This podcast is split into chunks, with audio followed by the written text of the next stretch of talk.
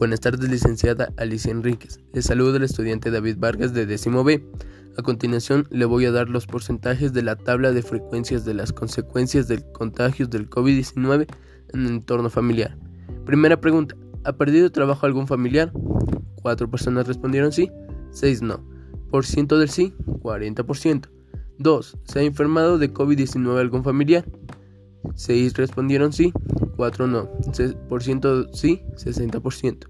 3. ¿Ha perdido algún familiar por causa del COVID-19? 3 respondieron sí, 7 no.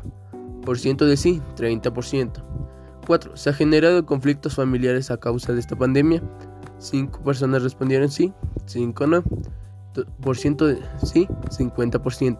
5. ¿Se ha presentado cambios emocionales en algún miembro de tu familia en esta pandemia?